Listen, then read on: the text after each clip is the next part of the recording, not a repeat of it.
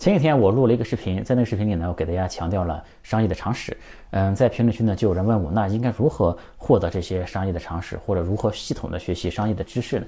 这个问题呢，反而让我陷入了沉思，因为这看起来是一个很简单的问题，但这个问题呢，却从来都没被很好的回答过。那有人呢，可能说，是不是你系统性的看一些商业的书就可以？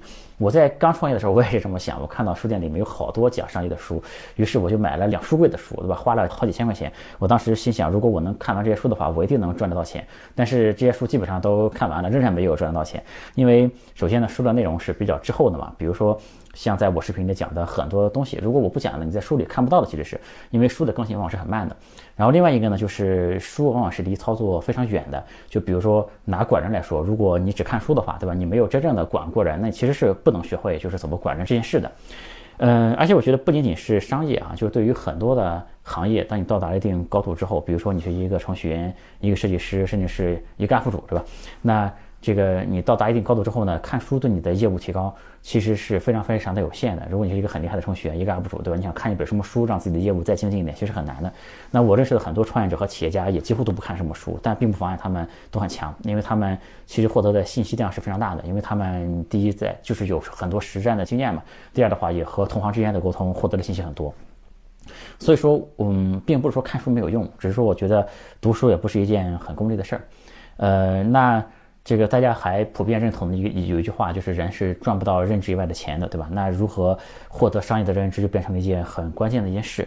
嗯，今天呢，我就想和大家聊一下这个获得商业认知方法论相关的东西，也会有一些，也会推荐给大家一些很具体的能看的一些这个东西，就包括公众号啊、播客这个东西，大家可以去看。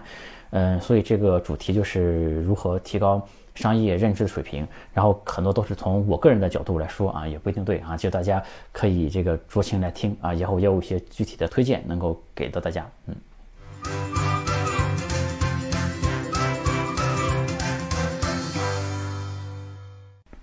游戏的灵魂聊科技人文，我是李自然，呃，今天和大家聊一下如何提高商业认知这个话题啊。呃，首先我觉得认知的基础呢，无外乎是逻辑和常识这两件事情。呃，我们在接收到一个信息的时候呢，要靠自己的逻辑和常识来判断这个信息是否是正确的。如果是正确的，我们就把它纳入到自己的商业认知里面来，对吧？如果是错误的，我们就选择不接受这条信息嘛。所以说，逻辑和常识都是最基础的两个东西。那逻辑呢，其实真正逻辑少的人是非常少的啊。在我的观察里面，就是哪怕本科毕业的这个人群里面，真正逻辑很好的人，大概也就十分之一这样的感觉。呃，因为我们其实，在学校里学到了很多，比如说我们学这个写议论文的时候，会学到就是举例论证，对吧？会学到引用权威的话，对吧？但这些其实在逻辑上面站不住脚的都是。呃，但逻辑这个话题呢，因为它太大，那我也没有把握能够讲好，所以说我只是强调一下逻辑的重要性，它是一个基础的东西。我们这个视频里并不会讲很多这个如何提高逻辑的这方面的东西啊。然后呢，还有一个就是商业的常识，这常识呢，很多人也没有，所以说在我前面两个视频里面也可以看到，就有有很多的人就是。嗯，看到一些人说的一些言论，好像是很惊悚，或者说大众一听就觉得很震撼嘛。这时候不管是弹幕还是评论，就开始说啊，哇，这个听君一席话，胜读十年书，对吧？原来这个世界是这样的，原来这些资本家是那样的，对吧？这个往往说实话，我觉得如果有一些话让你听到之后觉得很震撼的话，是因为这个人就是懂得太少了，可能是对吧？因为如果你是一个业内人士的话呢，就是不管。如果你对一个行业足够了解的话，其实这个其他人说什么，你大概率都不会觉得是很意外的一个事儿，对吧？因为每个行业其实真正激动人心的事情很少的，其实都是。那如果这个你听到一些话让你觉得很震撼，或者说让你觉得自己从来没就是那就是听君一席话，胜读十年书的那样的感觉，往往可能需要反思一下，是不是你对这个行业的了解太过于有限了啊？所以说，呃，这里主要说给大家讲两个基础啊。我觉得提高商业认知的基础无外乎就两个方面嘛，一个是逻辑，一个是常识，对吧？当你这两个都具备之后，你就可以不断的来更新自己的商业的认知了嘛。然后说一下这个提高认知需要哪方面的精神啊？我觉得首先需要的一个精神就是，呃，怀疑一切的这样的一个精神啊。就大家想想，很多的就是小道消息啊、阴谋论啊，就很多的谎言，为什么能够很广泛的传播呢？就是因为大家太容易相信了。就是我在极客的一个封面图，就是一个我不信的一个图。那个图其实我在微信也用过非常长的时间哈。就我因为我只是觉得非常好玩那张图。这个因为当大众接受了一个消息的时候呢，这个第一反应啊，往往就是哎很牛逼，对吧？这个大师我悟了，对吧？这样的感觉。但我觉得，当你接受一个新信息的时候，首先做的应该是怀疑，对吧？就这个消息是不是真的？这个人是不是值得信任的一个人？那我觉得对任何的新信息，如果大家都是本着一个先怀疑的一个态度的话呢，我觉得会好非常多。那第二个，我觉得需要的精神呢，就是自省的一个精神。首先，我觉得就是其实是不需要在这件事情上不需要有什么自尊心的，就因为人的认知体系呢，本身就有一个不断的补充和重建的这样的一个过程。因为犯错误是再经常不过的一个事儿，对吧？不要认为这个我原有的认知就一定是对的，然后不断的去强化固有的那个那个认知，对吧？我觉得你认知的东西，你说过的话，都有可能是可以被推翻的东西。嗯，我在这方面的自尊心是非常弱的，其实就是。如果我意识到我前面的话说的是错的，或者是我的认知是错的，就是大大方方的承认就可以了，对吧？这个多数人呢，但是多数人都会为了自己的面子，对吧？或者说，呃，出于一种。本能吧，想要证明自己才是正确的，这个呢没有必要，对吧？我所以我觉得千万不要就是站队，然后为立场去做辩护什么的，因为我觉得真正的认知呢是和立场没有关系的。比如说，如果说我们觉得一个商业模式是健康的话，那应该不管你是站在投资人的角度来看，还是站在创业者的角度来看，哪怕站在一个员工的角度来看，它都应该是一个。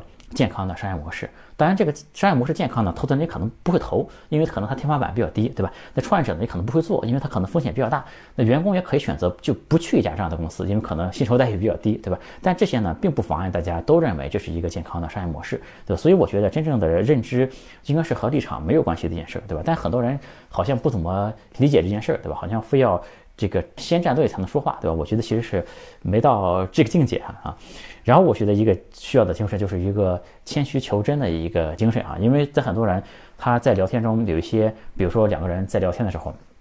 就是我给，比如说我和一个人聊天，我说的话他可能没有听懂，那这时候呢，他也不好意思问，对吧？他问了呢，就好像就是让我觉得他不太懂，对吧？那可能就会觉得是没有面子一件事。但比如说我和别人聊天的时候，如果对方说的话我没听懂的话，我都会直接给他说，我好像没太理解刚才你说的话是什么意思，你能不能再仔细给我解释一下？就我觉得反而这恰恰可能是一种更自信的表现嘛，对吧？你没有必要觉得。就是，就我觉得还是要放在一个更谦虚、更求真的一个态度上来和人聊，就是更真诚一点，对吧？因为没有人会懂所有的事儿，对吧？这个我觉得不要就是不懂装懂，对吧？那因为我们只是追求的只是那个认知的提高而已，对吧？然后再还有一个建议呢，就是大家。就是少关注宏观的东西，多关注自己的东西。有就有一个投资人说过一句话，我觉得就从这个道理上讲很有道理的是，他说，就当这个美术评论家聚在一起的时候，就会讨论绘画的流派啊这样的问题。但当就是真正画画的人在一起的时候，呃，往往会讨论什么地方的画笔卖的又便宜又好用。嗯，所以说越专业的人呢，往往越在乎的是那些和自己有关的细节的问题。就比如说。在这个说自媒体也好，说这个文章、视频也好，对吧？有很多人讲这个国际局势啊、大国风云啊这些东西，讲那个中枢人物的秘闻啊什么的，对吧？这些街头巷尾的这些东西呢，人人都爱听，对吧？这个其实你在北京随便打一个出租车司机都能和你聊的这些东西啊。但比如说这个真正这个美国怎么样，澳大利亚怎么样，国际局势怎么样，和你有关系嘛，对吧？呃，我也认识一些朋友，一些 UP 主是专门讲大国大事的哈，这绝对没有 diss 你们的意思。呃，你们永远都最牛逼啊，你们的市场永远都是最大的，因为大众永远都需要你们啊，我也影响不了什么。这个大环境怎么样？其实和个体的关系不是很大，因为大环境它只是一个长期的一个就是一个趋势，对吧？但这个个人是可以完全可以无视大环境，或者是突破各种各样的这种这个这个这个，对吧？因为其实这我觉得这个例子就好比是一个这个大环境和。呃的好坏只是一个顺水行舟和逆水行舟的一个问题，但如果你只是一个逆水者的话，那你只能随波逐流，对吧？你其实什么都不能做。那这时候需要做的呢，往往是，比如说先把。自己先变成一个小木筏，对吧？然后再把自己变成一个快艇、一个轮船、一个能够真正乘风破浪的人。这样的话，你就不必要在乎是顺水还是逆水，对吧？那个大环境对我是有利还是不利？就很多人差的环境也能做得起来，对吧？其实不管是刮风下雨，你都应该能够前进的，对吧？所谓沧海横流，方显英雄本色，对吧？所以我觉得。就是多关注自身的问题，多关注更细节的问题，没有必要去关注那些太大的和自己没有什么关系的问题。然后我觉得还有一点就是没有必要太站在那个大人物的角度来思考问题，对吧？你不要想我是一个大人物，思考一下国际问题，就是甚至我觉得都没有必要你站在老板的角度来思考一些问题。就是如果你不是一个老板的话，或者说不是一个企业高层的话，对吧？因为。你可能连人家每天干啥都不知道，对吧？那你怎么能可能站在人家的角度来思考问题呢，对吧？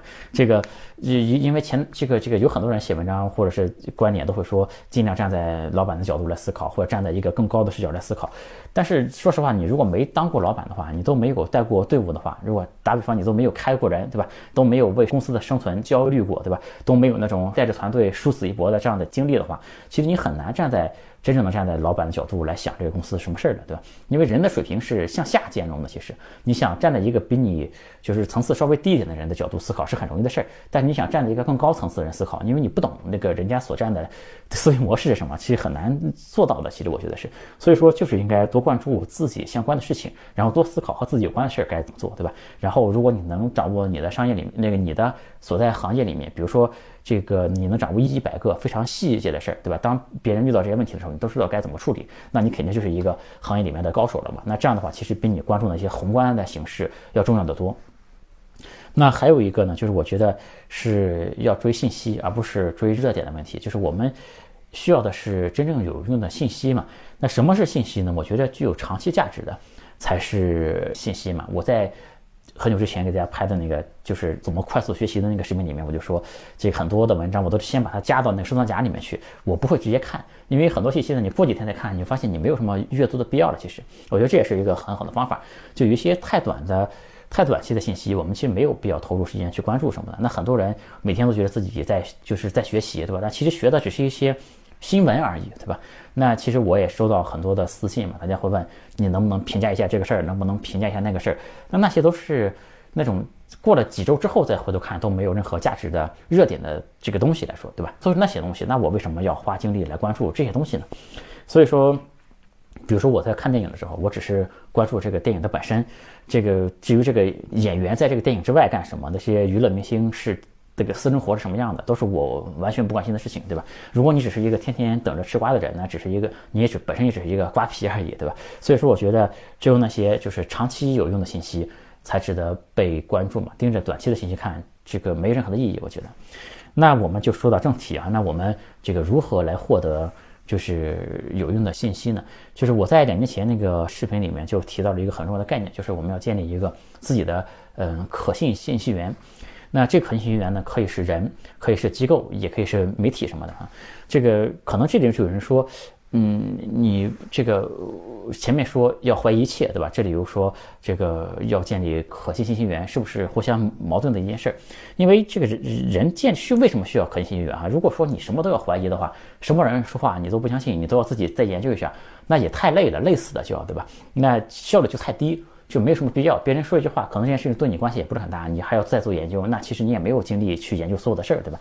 这个这个，而且前面说怀疑一切，现在这里呢又说可信信息源，这也不是相矛盾的一件事儿，对吧？其实我视频里经常看到有人这样的评论啊，就你前面说了一件什么事儿，后面有人说了一个什么事儿，这是不是相矛盾的？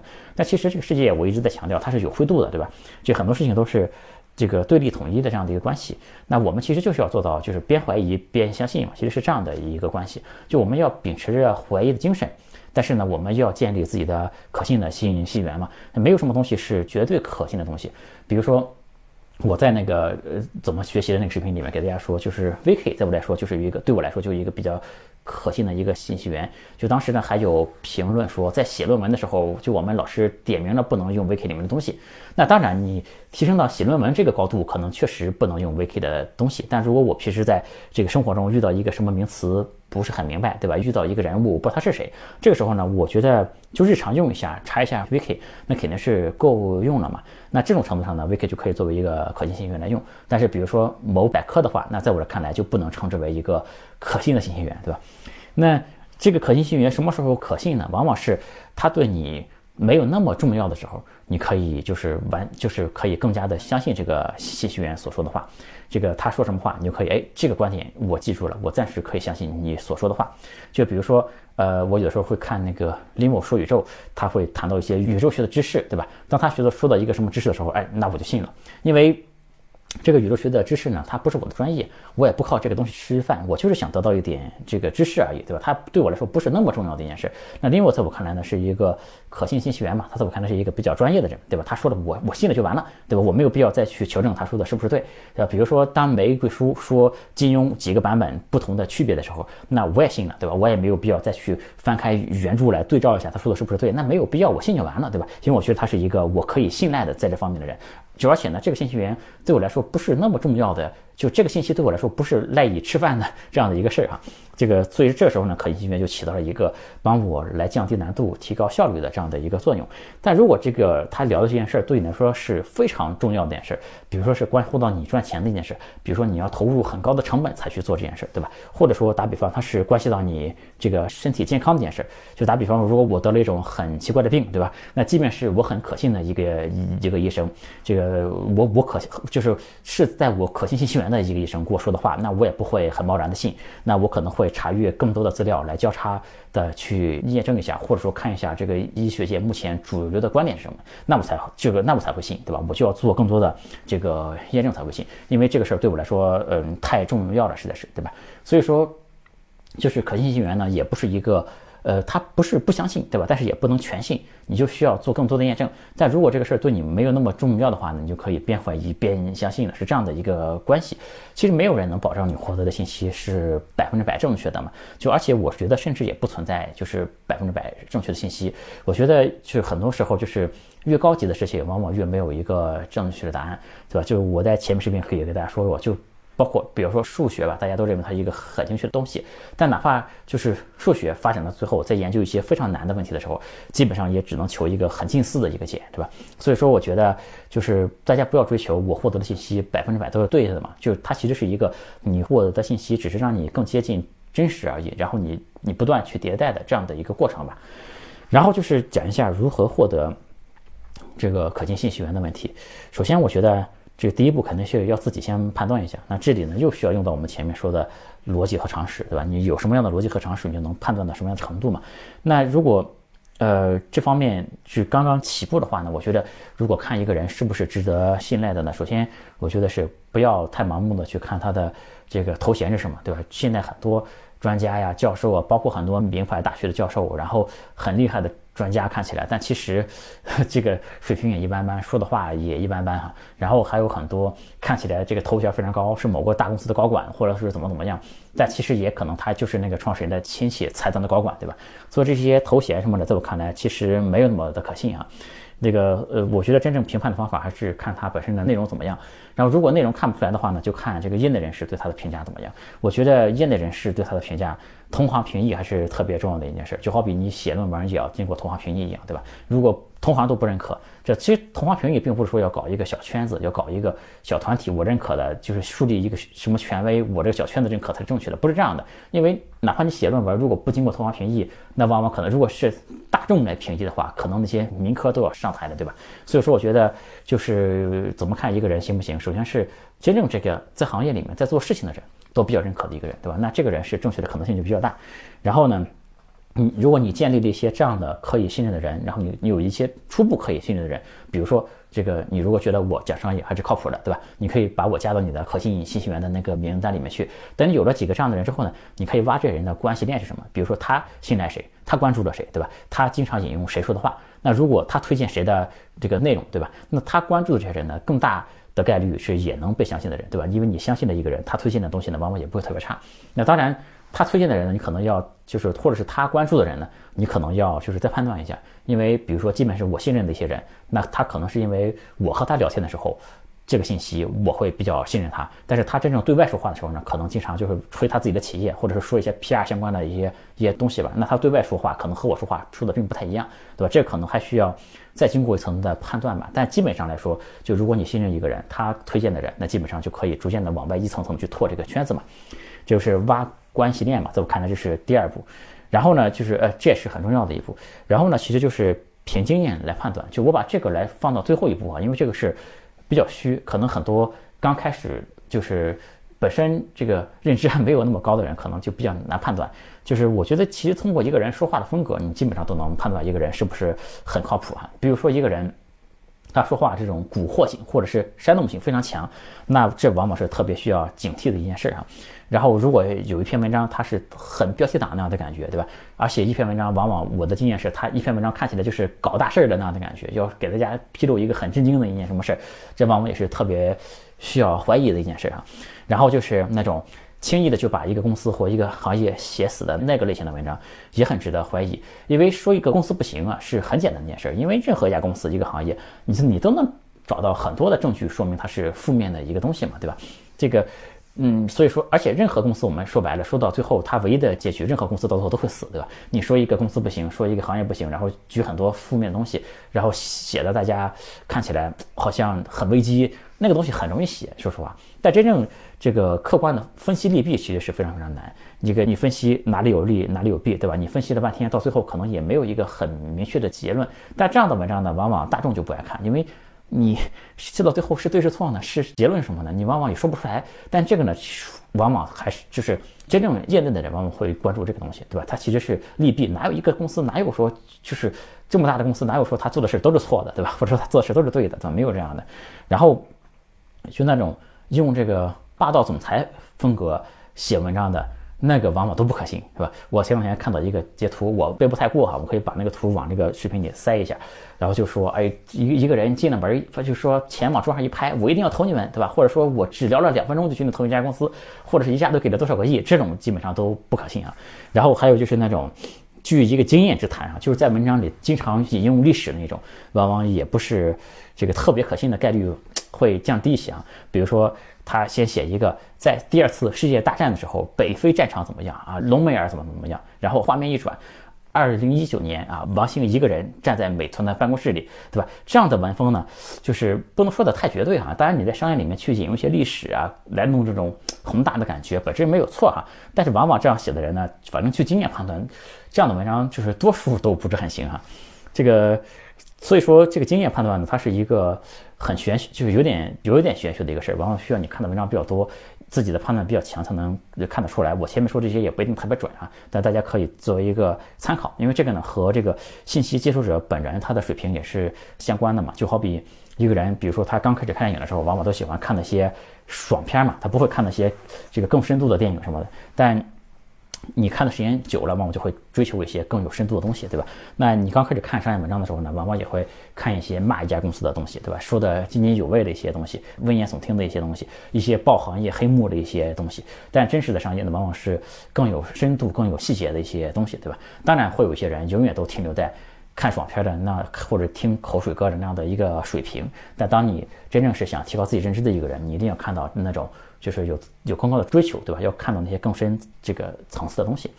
然后，其实我们在这个通过上面这些方式呢，逐渐建立了一个自己可信信息源的这样的一个这个列表之后呢，我们其实还是要意识到，这个每一个信息源都是有它的局限性的，对吧？这个其实就首先就每个人他都有这个这个专业方面的局限性。就比如说我李自然聊商业，你可以认为我聊商业是靠谱的一件事，对吧？但比如说我聊科普的时候，我在早期也做过很多这个科普的内容，会给大家讲什么黑洞什么的，对吧？但后来我觉得科普作者优秀的太多了，我就不再讲这个了。但你可以觉得我这个这，比如说你觉得我讲商业是靠谱的，对吧？但是讲科普，呃，就是不靠谱的一个人，对吧？你可以对我的判断是这样的。当然，我对自己的要求就是，不管我讲什么内容啊，我对自己要求都是说，这个专业人士听了不会觉得我很外行，对吧？这个就不像就大家经常说的一句话就是。当一个 UP 主，他说什么我都觉得他很牛逼。但他当讲到我的专业的时候，我觉得啊，原来他是很外行的一个人，对吧？我追求的其实是我讲任何东西，首先是专业人士听了不会觉得我是很外行的一个人。包括我给大家讲围棋的时候，我那些视频放出来之后，还有几个围棋的那个职业棋手也给我发私信说，哎，你这个围棋普及视频做的真的是挺不错的。就是不是吹自己啊，我只是说，就是你在建立可信信源的时候，往往不是说你信一个人。你就他说什么你都信，对吧？而且说这个人他说他专业你可以信，他说的非专业你不信也可以，对吧？这个还这个就是专业方面的一个局限性。还有呢，就是这个在历史方面也有局限性，因为每个人经历的历史都是就是不一样的嘛。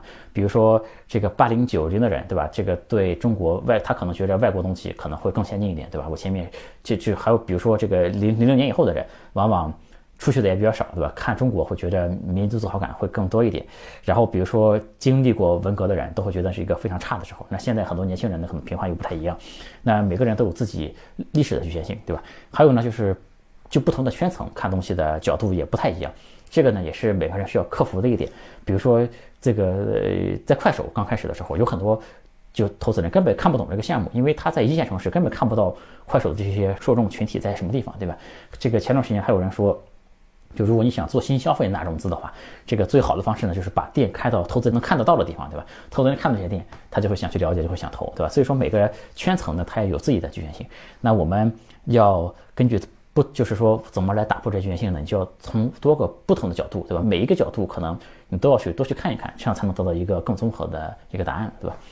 然后这里呢，就是我后面会针对这个真正想对商业有实践的，就是创业者这些人提一些建议。另外呢，并不是所有人都想创业，对吧？那我也会对这些并不想自己来实践的这个人来给他们一些推荐一些很具体的能看的一些东西哈。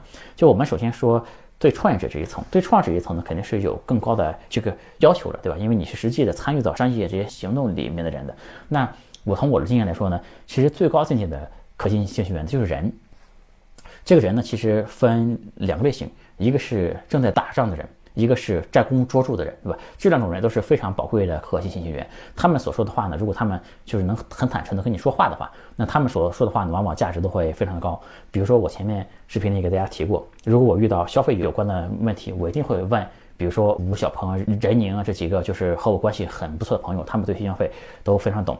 然后，比如说我如果想去中东那边做生意的话，就是我前面不是录了一个讲中东的视频嘛，我一定会问刘水和问老黄这些人，对吧？那他们就是我认为这个行业里面最懂中东的人，就是在我的圈子里面。然后前几天呢，我遇到一个那个音频方面的问题，我就去问了 Kiss 嘛，就是他是那个小宇宙的负责人。呃，其实我在心目中是有大概几十个人的这样的一个列表的。当我遇到不同的问题的话，我都能找到一个几个对应的人。那这个标准其实就我前面说的，一个是正在打仗的人，就是这个行业里面正在带着队在战场中厮杀的人，他们的判断一般都会比较准。还有一个呢，就是已经取得了很大的成绩、战功卓著的人，对吧？那我会有这样的一个列表。当我有了问题，就会问他们，对吧？还有以前也有人就问我，你如何做到能够快速去了解一个行业的？其实在我看来，了解一个快速了解一个行业。最好的方法就是，你先做一些最基础的调研，然后呢，你就找三个就是在一线的创始人和他们聊聊天。对吧？然后你就什么都知道了，可以说，对吧？这个其实比任何其他的方法都要快，对吧？你想靠炒资料、看书，那个都不现实，其实，对吧？那对于很多人来说呢，当然比较难，他可能不认识这么多人，那肯定要先积累到我这样的这样一步，对吧？对很多人来说，可能要先积累到这样的一步。那其实我也是一步步这么积累过来的嘛。那很多人来说，你就要作为一个创业者，你就要积累这样的一个一个名单，对吧？那在你一开始积累的时候，你这里面的人咖位可能还没有那么高，但是也是一个在就是有一定实践经验的人，对吧？然后你去逐渐的去更新这个名单嘛。让你这个名单变得越来越好，这样你能获得的信息的这个质量就会越来越好。其实创业过程就是你获得的信息的质量越高。那你其实做决策的质量也就越高嘛，在我看来是非常非常就是重要的一个事儿。这里所说呢，并不是传统那种就是大家理解的那种那种人脉，对吧？就是不是说那种关系，我可以找他去办事儿，他能这个帮我，我可以抱他大腿，不是这样的。而是说你有事儿的时候呢，你去请教他的时候，他愿意跟你讲他真正的那个真知灼见是什么。那其实这也需要他对你的一个认可，对吧？就是他如果觉得你不太行，那他也不会跟你讲，对吧？那这个就要就是建立自己的一个这样的一个列表嘛，然后不断的去更新这样的一个列表。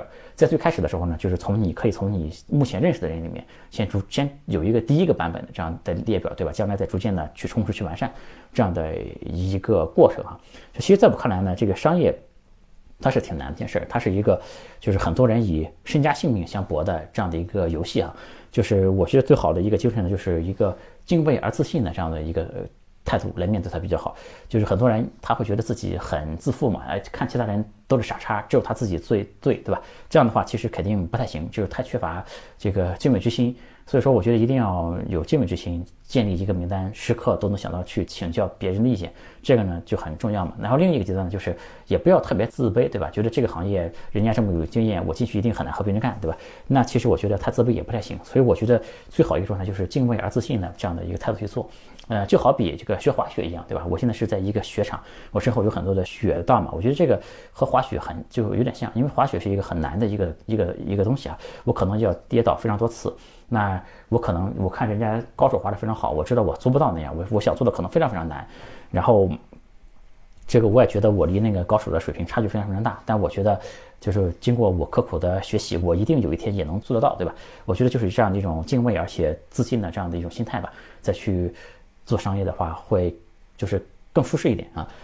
嗯，然后就面向那些并不想真正创业的人。那其实我觉得，在这个社会中，不管你创不创业，其实每这个商业的知识都是很重要的，对吧？就大家以前看那些，就是有很多人不是被拉到那个传销组织里面，然后就是有人说一些很激励人心的话，我带你能赚钱，然后能看到有几个大哥大姐都很赚钱，然后这些人就信了，对吧？这个其实也是前面说，就是因为你就这些人说白了就是商业常识不够，对吧？就很容易被骗。你真正懂一些商业常识，你就知道赚钱根本不应该是这样赚的，对吧？那你就就不会上当受骗。其实就是很多人。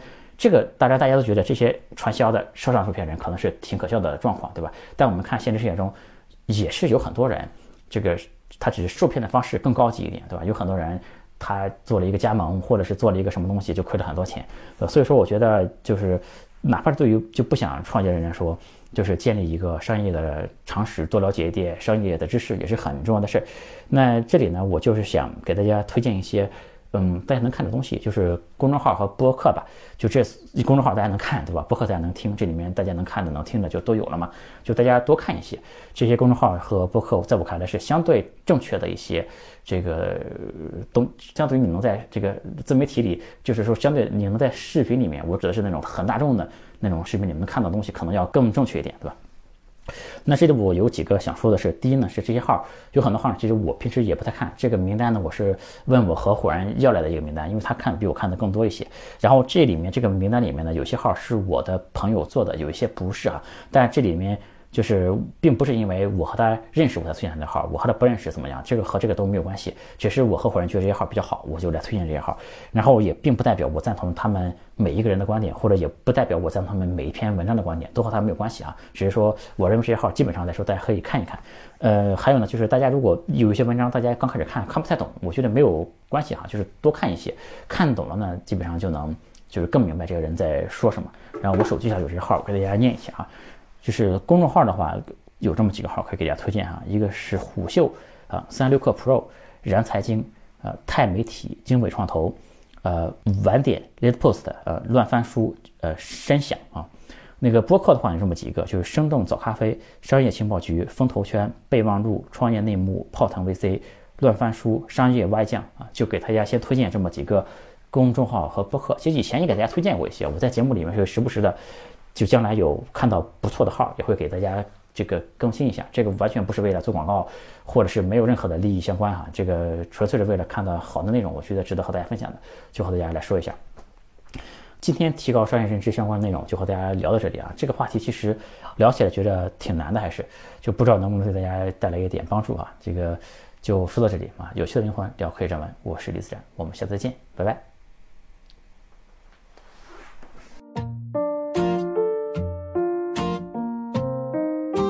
欢迎加我的微信，我的微信是李自然五四六零，全拼的李自然，数字五四六零，李自然五四六零。